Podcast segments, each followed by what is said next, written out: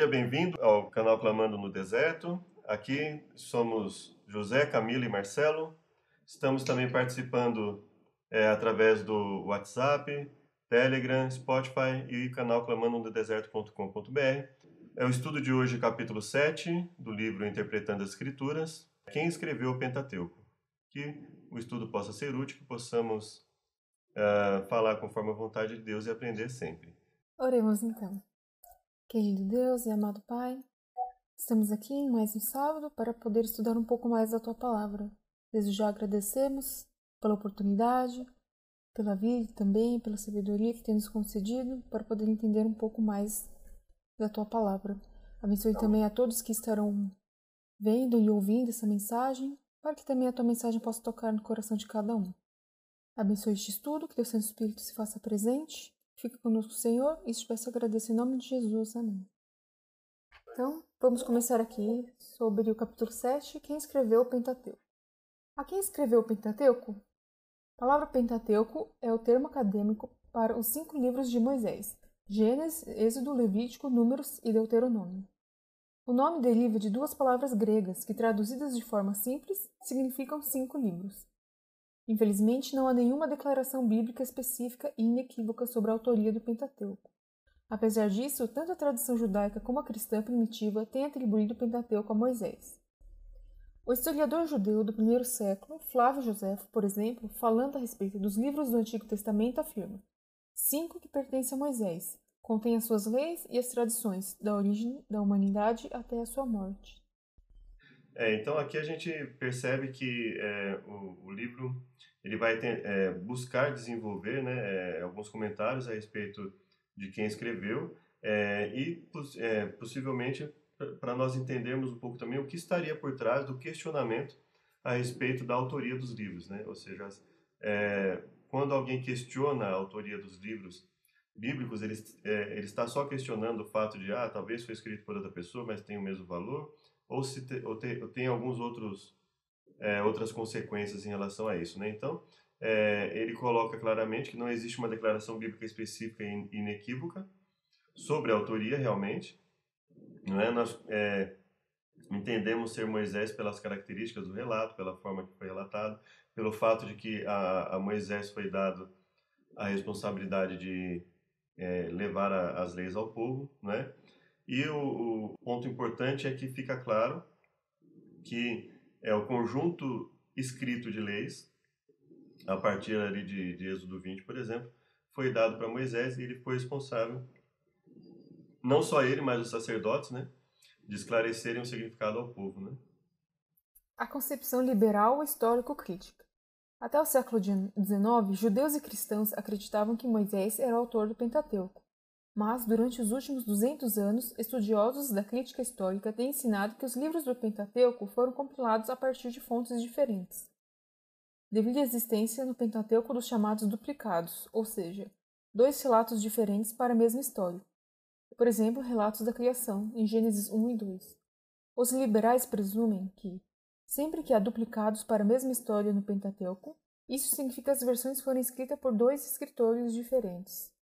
Então aqui a princípio fala que que não via essa divergência então, né? Todos acreditavam que Moisés era o autor. Mas esse também não pode ser, por exemplo, esse dos duplicados. É que eu não sei, na verdade não me aprofundei no estudo, mas de, sei lá, se Moisés escreveu em duas épocas diferentes, também daria essa diferença. Não necessariamente precisaria ser dois escritores diferentes, não é? Exato. E, e um outro ponto também é que assim as premissas, ela, essa premissa particularmente, apesar deles falarem assim, ah, o relato de Gênesis 1 é escrito de uma forma, o relato de Gênesis 2 é escrito de outra forma. Ora, mas se um autor ele quer enfatizar coisas diferentes no relato, ele vai mudar a forma de relatar, né? Então é, é uma premissa assim, é a ideia de que pelo fato de haver é, relatos diferentes para a mesma história. Se a gente for analisar, por exemplo, o relato de Gênesis 2, a gente vê que a ênfase é diferente do, da ênfase de Gênesis 1, né? Então, não, não é que ele está é, fazendo dois relatos diferentes para a mesma história. Ele está fazendo dois relatos diferentes é, para o desdobramento da história. Né? Se nós formos ver, por exemplo, Gênesis 2, ela vai falar da questão do sábado, do descanso. É, essa é a criação de Deus. E aí, é, por exemplo, se nós pegarmos aqui, né, só para a gente ter uma noção, pegarmos Gênesis 1 e 2, é, nós vamos ver que a ênfase dele é falar sobre toda a criação. Aí quando ele vai falar sobre Gênesis 2, ele vai enfatizar o quê? Ele vai falar sobre Eva, né? Adão e Eva. Formou o Senhor Deus o homem do pó da terra, soprou nas narinas o fôlego de vida, plantou um jardim no Éden, no Oriente. Então ele vai, ele vai dando. É, o, o, primeiro relato ele é, ele, é, ele é geral, né? Ele é da criação como um todo. E aí o relato de Gênesis 2, ele é um relato tendo como pano, é como foco Adão e Eva, e dentro desse foco de Adão e Eva é que ele vai colocar como pano de fundo a questão da criação, né? Ele vai falar, olha, Deus plantou, é, plantou um jardim, né? Fala do rio, fala da árvore da vida, e aí especifica quais são os rios, né? O Senhor tomou o homem e o pôs no jardim do Éden para o lavrar e guardar, ordenou, dizendo: De toda árvore comerás livremente. Então nós vemos que a ênfase é diferente. Então ele não está necessariamente dando dois relatos diferentes para a mesma história, né? Ele está uhum. dando o relato é, inicial em Gênesis 1 da criação de tudo, desde no princípio criou Deus os céus e a terra, a luz, a, a divisão entre é, luz e trevas, a, a, a, expansão, a separação das águas, as plantas, os animais e por fim o homem. E depois ele enfatiza o homem no, no capítulo 2. Então a gente percebe que ele está dando uma ênfase diferente e possivelmente até por, pelo fato dessa ênfase distinta, ou seja, em, é, o, na verdade, se a gente for pegar o começo do capítulo 2, ele é, é como se o capítulo 1 tivesse uma continuação até o verso 3, né? em que basicamente ele, ele comenta sobre o término da criação. Muitos colocam até essa questão do capítulo 2 no, é, no sentido de, de desmembrar o relato do sábado do relato da restante da criação, justamente no intuito de dar um, um aspecto distinto ao sábado, né? um aspecto simbólico, exclusivamente é, voltado para uma profecia no futuro. Então, ou seja, eles tentam meio que desqualificar a questão do sábado, é, colocando ele na questão do capítulo 2. Mas, na verdade, se a gente for ver, o capítulo 2, do verso 1 a 3, ele é uma continuação do relato geral da criação de Deus, né? É, esclarecendo que no no sétimo dia, Deus cria o quê? Deus cria justamente esse período de cessação de atividades. Né?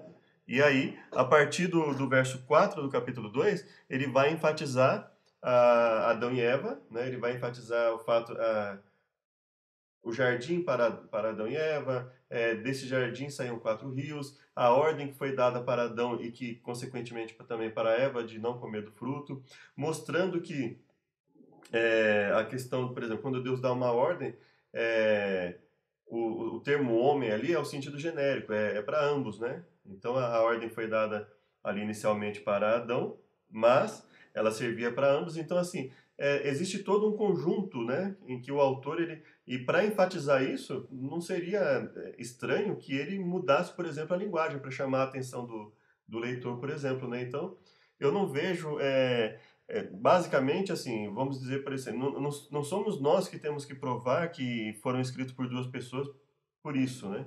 Se nós formos analisar a ênfase de cada capítulo, nós vamos ver que é, essa, a princípio, essa, essa objeção à, autoria de, de, Moisés, por esse motivo, aparentemente ela não tem um, um fundamento muito sólido, né? Ela acho que se baseia talvez mais na autoridade de quem diz, né? Muitas pessoas, assim, elas dão muito valor para isso, né? Então, quem vai falar é um PhD, é um THD, no caso, né?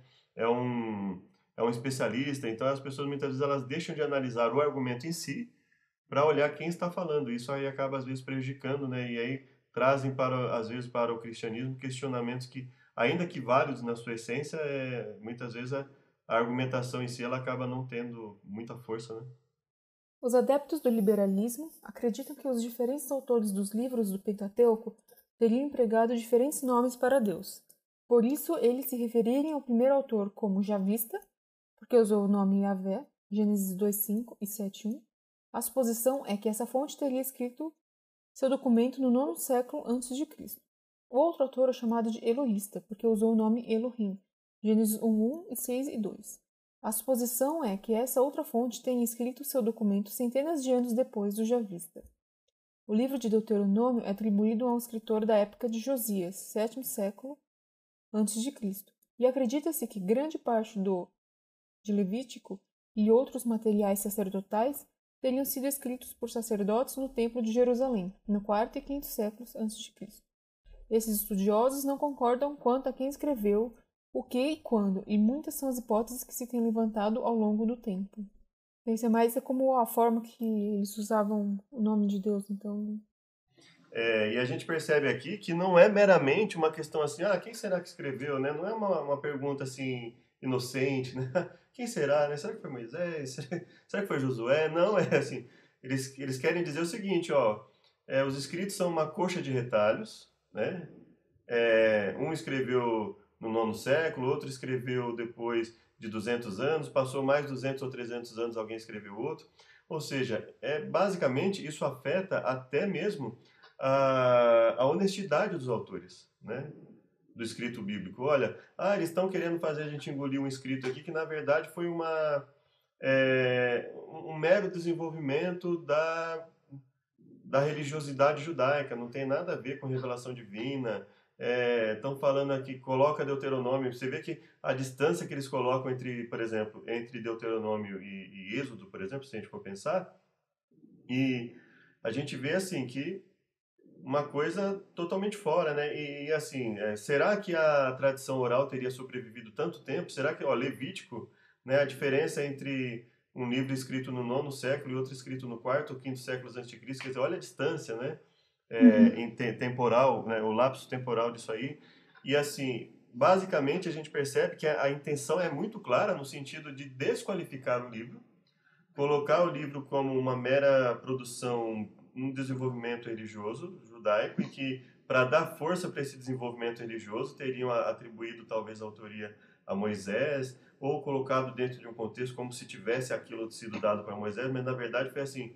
Se a gente for pensar em Deuteronômio tendo sido muito é, escrito depois de Êxodo, por exemplo, é, muito depois, vamos dizer, é basicamente assim. Ah, então eles, eles meio que interpretaram o livro de Êxodo e fizeram outro livro, né? Uma interpretação do que estaria em em Êxodo, mas assim foi muito posterior, foi muito depois. E, é, então, assim, essa coxa de retalhos, esse, é, esse desenvolvimento ao longo dos séculos, né? E aí tem, é, tentando desqualificar, e assim, no momento que você lança essa, essa dúvida, poxa vida, por que, que quis se atribuir a, a um determinado autor para dar um argumento de autoridade? Será que é para as pessoas não questionarem a, as possíveis divergências que tenham havido nos livros? Então, assim, a gente percebe que não é um, um algo assim, sem, é, só com o interesse de esclarecimento. Né? A intenção é lançar cada vez mais dúvidas é, sobre o conteúdo, prejudicar a credibilidade em relação não só à autoria, mas a própria credibilidade em relação à honestidade de quem teria escrito, de quem teria guardado esses livros e, e feito a reunião deles. Então, assim, é um grande prejuízo né, que a gente acaba vendo para a crença, né? Porque, assim, eles vão lançando isso e dentro disso eles vão lançando outros questionamentos que muitas vezes sem nenhuma base sólida, é, eles começam a impor pressuposições, pressupostos e, e, e, desqualificar o escrito e com isso muitas vezes é, a pessoa olhando isso ela já nem quer mais olhar para o conteúdo, ela já desqualifica o conteúdo e assim ah, não, não tem por que eu ler um livro desse se os caras já foram desonestos nesse ponto não tem por que me preocupar em ler um livro desse e isso vai aumentando o preconceito é, contrário à leitura da Bíblia, né? E, bom, não sei também se existe um padrão, né, deles sempre chamarem Deus da mesma forma, mas. Sei lá, hoje em dia a gente também acaba chamando Deus de outros nomes, né? Tipo assim, a gente chama de Deus, a gente chama às vezes de Pai, ou Senhor, e às vezes numa mesma oração, por exemplo, a gente pode usar duas formas diferentes, né? Acho que não sei se isso é um um argumento. A não ser que, de repente, nos outros livros, toda vez que chama ah, Yahvé, todas as outras vezes são Yahvé, né? Sim.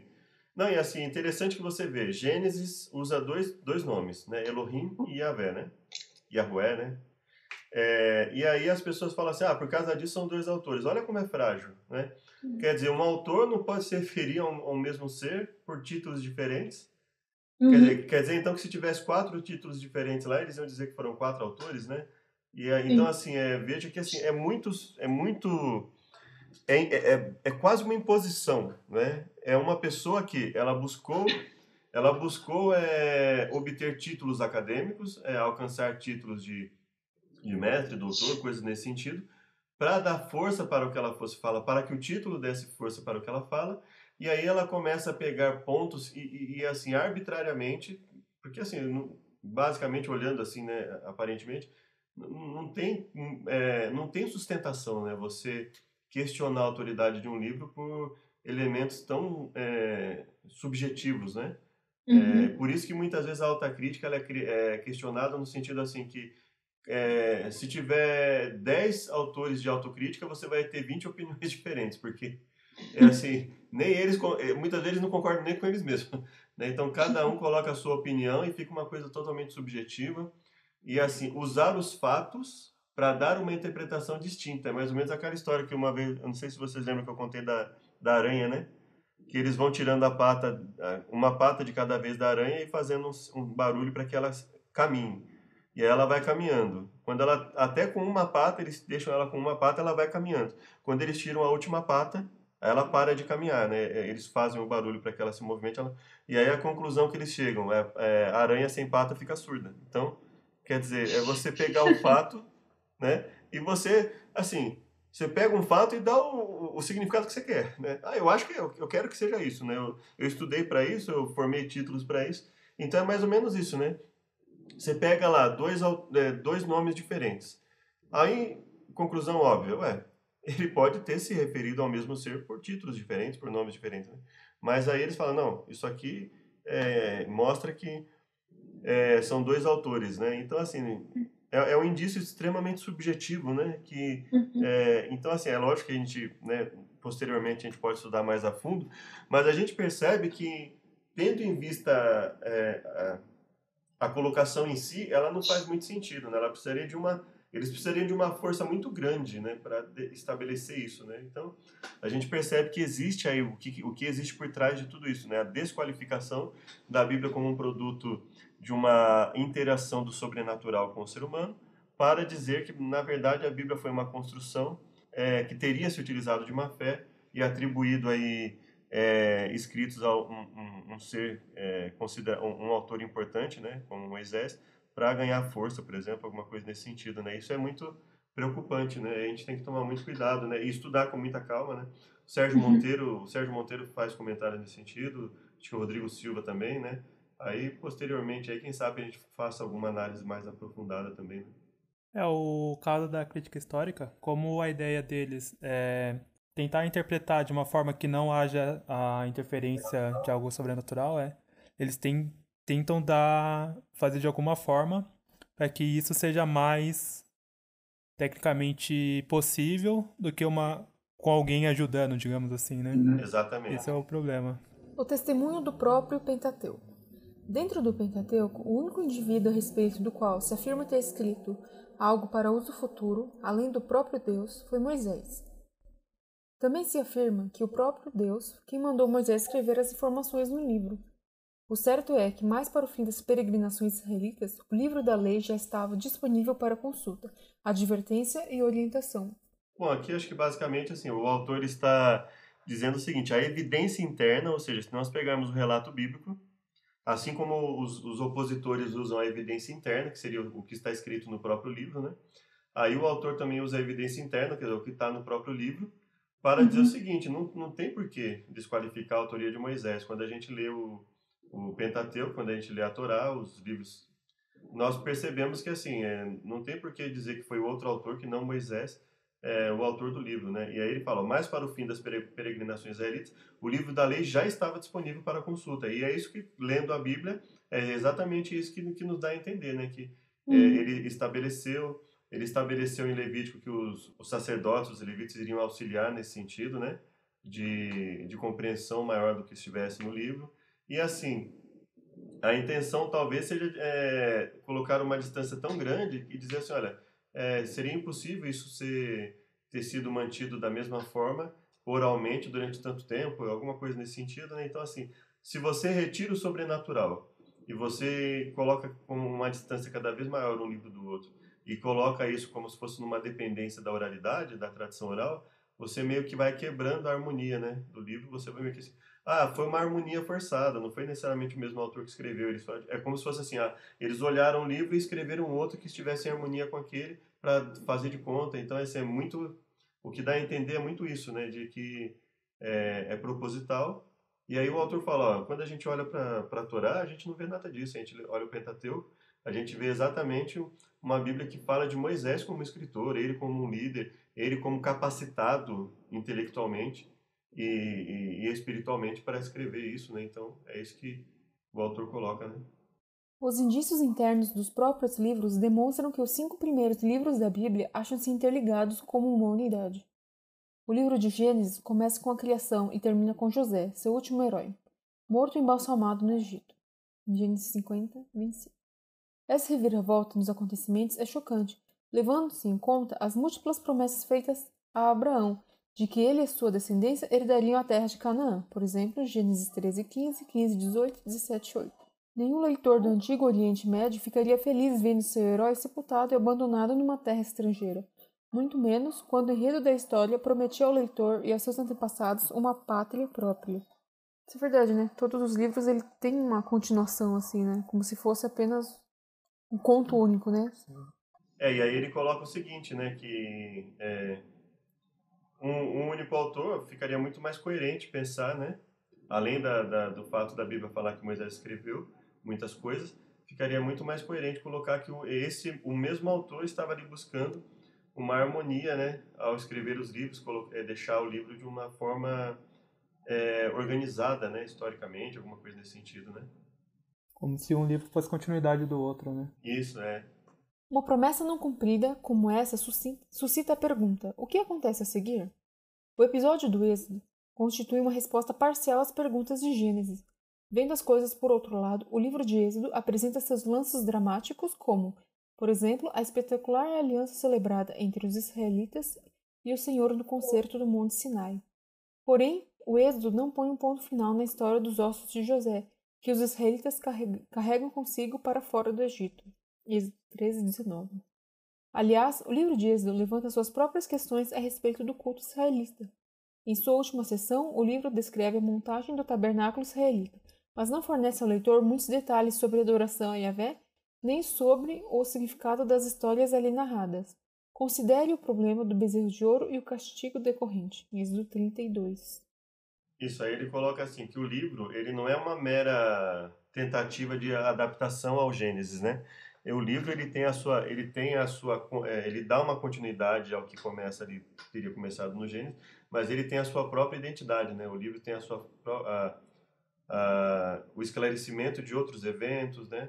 E aí, assim, sempre é, buscando uma continuidade e um esclarecimento dos eventos, né? Sempre buscando auxiliar o leitor. Então, quando a gente compara, por exemplo, um, mandamento dado em, em, em, Êxodo e a gente vai, de repente, lá para Levítico, para Deuteronômio, às vezes a gente vê um complemento, né? Um, uma frase que nos ajuda a entender. Então, a gente vê que, assim, é, foram formas de, de, de se comunicar com o povo é, para, é, usando uma didática que fizesse com que o povo entendesse cada vez mais qual era a vontade de Deus, é, entendesse as histórias, né? É, Deus atuando em cada momento. E aí, assim, basicamente, quando você arbitrariamente você tira o elemento sobrenatural, ah, não pode existir, por quê? Porque a gente não quer, porque a gente não acredita, então aí fica uma coisa bastante... É, aí, é assim, não é uma lógica por trás, né? Você você não desenvolve uma demonstração que desqualifique o livro. Né? A pessoa pega arbitrariamente um ponto de vista e, a, através desse ponto de vista, ela tenta desqualificar é, ou mi, é, diminuir a força de um, de um relato. Né? Levítico retoma a história do ponto em que o livro do de Êxodo se encerra, a saber, no deserto, na tenda da congregação, e a maior parte de seus capítulos explica a santidade e os deveres dos sacerdotes no culto a Yahvé. O livro de Números começa com os israelitas ainda no deserto e Moisés na tenda da congregação. Números 1, 1. Grande parte do quarto livro relata a peregrinação no deserto, intercalado com questões cerimoniais, por exemplo, Números 29 a 30, que poderiam ter surgido durante a viagem, e termina com as questões dos preparativos para a ocupação de Canaã e da maneira correta de se viver na terra prometida. Todos sabem que na conclusão do livro de Números, os israelitas estão acampados em Moabe, defronte de Jericó, na fronteira com a terra prometida. O último sermão de Moisés, Deuteronômio, é bastante apropriado à ocasião. Ele recapitula a história de Israel, apela para a fidelidade e acena com o último adeus. É, tranquilamente, não uma continuidade, né? Se fossem dois autores, teria que, assim, ah, um leu o começo e é. depois quis continuar a história, alguma coisa assim, né? Porque é muito certinho, né? É, a única parte que a gente sabe, evidentemente, que não foi Moisés que escreveu é a parte a, a partir da morte dele, né? Uhum. Que aí a gente sabe que outra pessoa deu continuidade a, a esse escrito, né? É, mas não tem por que usar isso como é, no sentido de que ah, não teria sido ele o autor, né? É, do, do, que está escrito ali ou alguma coisa nesse sentido. É, é, claro que quem lê o livro e fala assim, um autor depois da morte ele não vai escrever, então assim a gente sabe que foi outra outra pessoa que escreveu a partir dali, né? Mas não quer dizer que o que teria sido escrito até aquele momento não tenha sido ele, né? Então às vezes a pessoa ela se aproveita de um de, de algo nesse sentido, né? Então, assim, ah, significa que tudo que foi escrito no Pentateuco foi escrito por Moisés? Não necessariamente, né? Se nós pegarmos, por exemplo, esse, os eventos após a morte dele, a gente sabe que não foi ele que escreveu, né? É, então, alguma coisa nesse sentido não teria sido escrita por ele, mas é, é, a, a, maioria esmagadora dos livros elas falam de, de coisas que ocorreram enquanto ele, ele ainda estava vivo, então não, teria por que é, desqualificar a escrita dele nesse sentido, né? Deixa eu ver aqui do Deuteronômio, né? Então, se a gente for olhar, é, até o capítulo 33 de Deuteronômio, é o que? As bênçãos de Moisés, né? Aí, por exemplo, aí, aí quando a gente pega aqui, né, é, essas bênçãos de Moisés, por exemplo, é, é possível que, que, que, efetivamente não tenha sido Moisés que tenha escrito, por exemplo, né? Então, assim, né, fica, aí ficaria uma questão, né? A partir de onde que nós vamos delimitar o que, o que foi escrito por Moisés, né? Então, a gente sabe que, por exemplo, é, possivelmente o capítulo 34 tenha sido escrito por outro autor, outras partes também, mas isso não desqualifica o livro de Deuteronômio, por exemplo, como tendo sido, sido escrito na sua maior parte por Moisés, né? Tudo aqui é muito do que está aqui, a gente pode perfeitamente entender que ele escreveu até antes da sua morte, né? Enquanto ele pregava um sermão deuteronômico, é quase possível visualizar Moisés segurando numa mão o rolo dos quatro primeiros livros, tendo a outra estendida, exortando os israelitas a serem fiéis. Sendo assim, a razão mais provável para o Pentateuco ser dividido em cinco livros são seus cenários históricos e temáticos, e não uma variedade de autores. O Pentateuco, em sua totalidade, é uma história única, de um único autor, o fato de o escritor ter deixado implícita a questão da autoria sugere que todos sabiam quem era o autor quando, a obra foi concluída. Na verdade, se a obra fosse uma falsificação, certamente teriam surgido falsas reivindicações. E o interessante é que, assim, é, além de ser muito mais coerente, né, essa, essa razão mais provável de ter sido ele o autor, assim, ainda que haja partes que não tem, que ele não tenha sido o autor, é que a, aquilo teria sido escrito num, momento muito próximo ao do, da ocorrência do evento, né? Ou seja, o outro autor, Moisés, teve é, é, tempo suficiente para ensinar outras pessoas a escreverem, né? Pra, e, e, e, evidente, se por exemplo, se ele foi o, se ele te, foi a pessoa que ensinou a pessoa a escrever e a pessoa estava habituada a ver o, o método de Moisés escrever, então assim não, não teria problema nenhum em entender que essa pessoa teria escrito algo sobre Moisés, não, mesmo que não tenha sido necessariamente Moisés, algo sobre Moisés, sobre a vida de Moisés, de uma forma bastante leal ao que aconteceu e no momento muito próximo ao dos eventos, né? Então, mesmo quando a gente considera assim, ah, partes que, que Moisés não teria escrito. Então, assim, isso não desqualifica em nada o fato de que esse outro autor que teria escrito, ele escreveu baseado na fala de Moisés, reproduzindo exatamente o que Moisés falou, reproduzindo exatamente o que aconteceu, ou seja, não desqualifica em nada ah, o fato de que Moisés é o centro da, de muito, de muito do, do contexto da, desse, desses livros, né? E que isso teria reproduzido com exatidão o que Moisés falou e o que o, que o povo vivenciou, né? Essa tentativa de lançar lá para o futuro é numa tentativa de falar assim, ah, então não dá para confiar que aquilo ocorreu da forma que está escrito, porque foi escrito muito depois, né?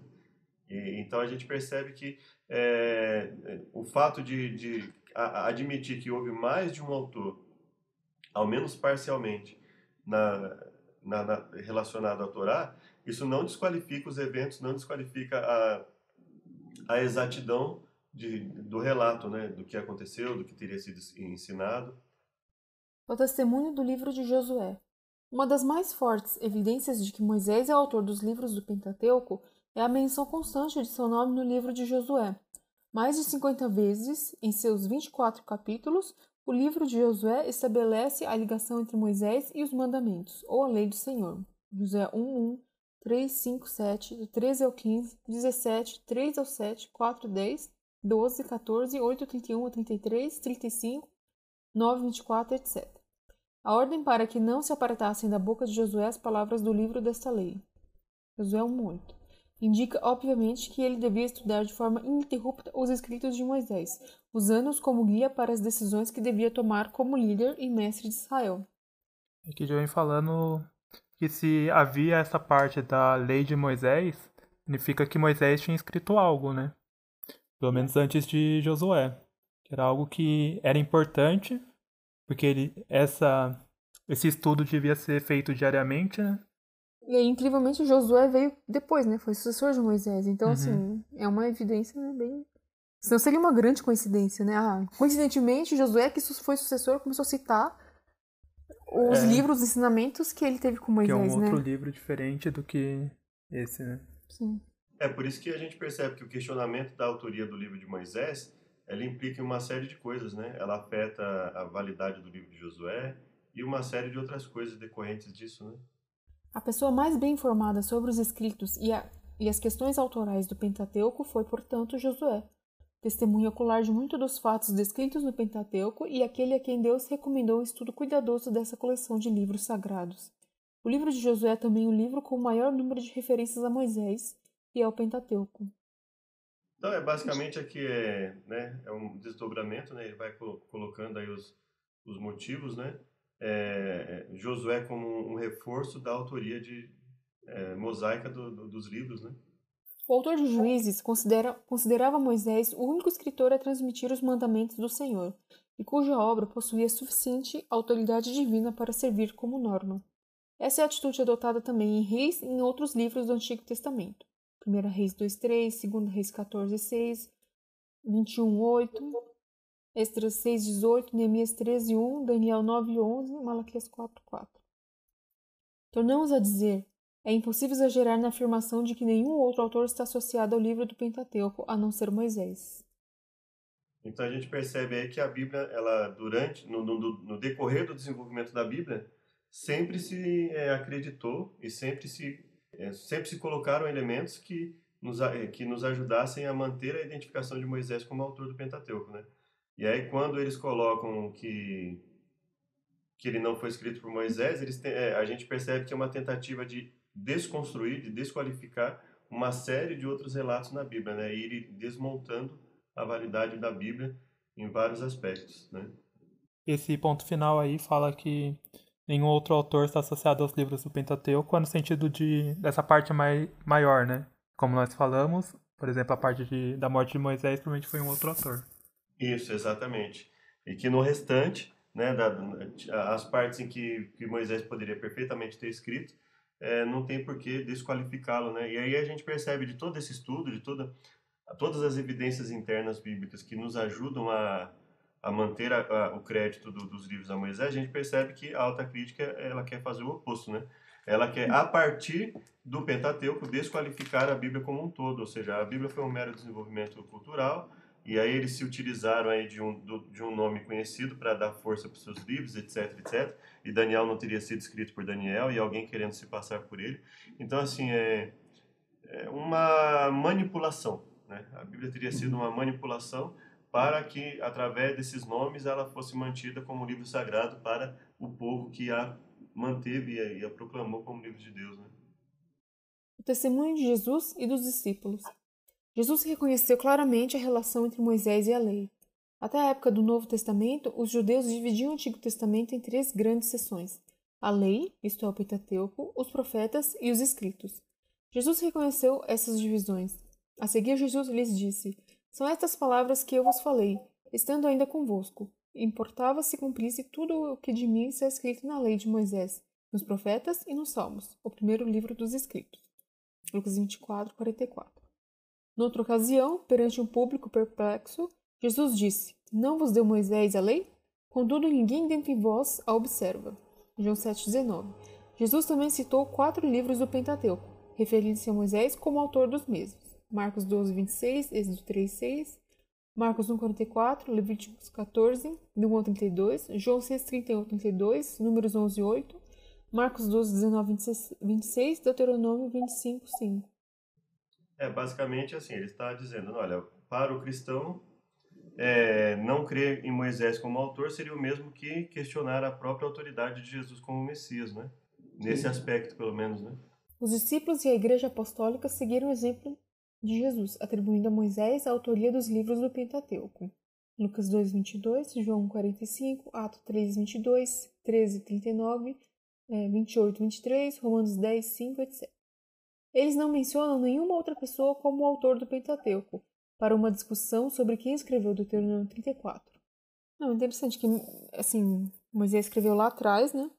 E até depois, assim, depois de Jesus ainda, eles se referiam à lei, né? O Pentateuco como a lei de Moisés, que Moisés deu, né? Então, assim, se eles já referissem como outros autores, né? Como eles citavam, tipo, os profetas, já dariam indícios de que poderia ter dúvida, né?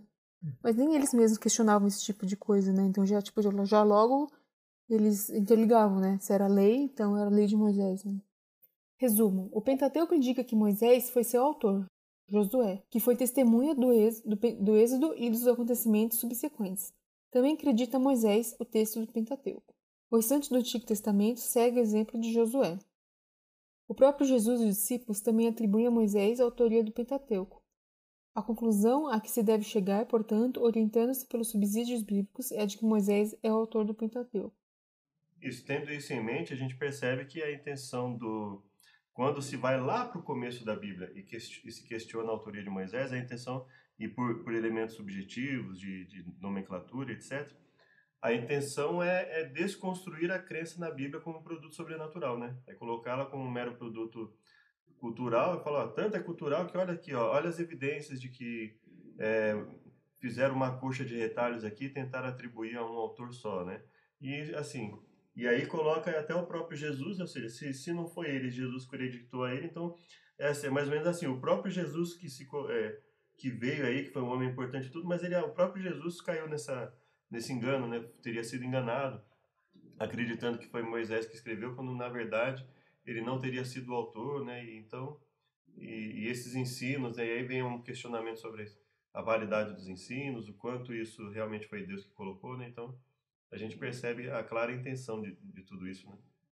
Como um estudo auxiliar, eu vou deixar um link para um artigo do Querigma que fala aspectos redacionais no Pentateuco acréscimos escribais para atualização e explicação do texto. Ele meio que me falando sobre essas três possibilidades. A primeira seria que Moisés escreveu tudo, inclusive a parte da morte, né?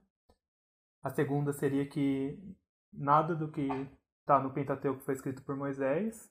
E a terceira possibilidade seria que Moisés escreveu a maioria, porém algumas partes foi ou inserção escribal ou alguma outra coisa. Excelente, viu? Que é é, é, ele coloca os dois extremos e, uma, e a terceira posição intermediária, né? E o interessante é que, assim, a gente percebe que não é só o questionamento da autoria, né? Mas que nós temos elementos suficientes para confiar que, sendo Moisés que escreveu, é, como nós acreditamos, a maioria, e mesmo nas partes que ele não tivesse escrito, nós acreditamos que o texto é, suficiente, é suficientemente leal aos eventos que ocorreram e teria sido escrito no momento próximo daquele em que os eventos realmente ocorreram, né? E aí, quando se questiona, por exemplo, a própria autoria de Moisés e, e consequentemente, se lança dúvida aí até sobre a validade do livro de Josué, é justamente porque Josué vem complementar e confirmar a validade do, da, dos, dos, atos de, de, Moisés, né? Graças a Deus, né? Foi mais um, um assunto. É claro que a gente está falando só, dando só vislumbres dos assuntos, mas aí a gente mostra, pelos vislumbres, a gente percebe o quanto é, as pessoas muitas vezes de, deixam de lado as evidências internas da Bíblia e simplesmente buscam questionar e desqualificar o livro e, é, por diversos motivos que não necessariamente técnicos, né? porque tecnicamente não, não, não haveria motivo para alguém usar elementos tão subjetivos para questionar a autoria de um livro e, e não só questionar a autoria de um livro, mas é, colocar ele como se fosse uma coxa de retalhos escrito no decorrer do, dos séculos e numa clara tentativa de desqualificar, de repente, a, o caráter, a, a verdadeira intenção dos escritores, né? Podemos orar? Podemos orar, sim. Senhor Deus Todo-Poderoso, muito obrigado por esse estudo que fizemos. Possamos cada vez mais e mais ter essa certeza que Sua palavra foi tudo orientado por Ti que possamos também pregar essa palavra por onde quer que passamos. Uhum. Senhor possa abençoar cada um que irá ouvir ou assistir esse vídeo. É meu pedido de agradecimento em nome de Jesus. Amém.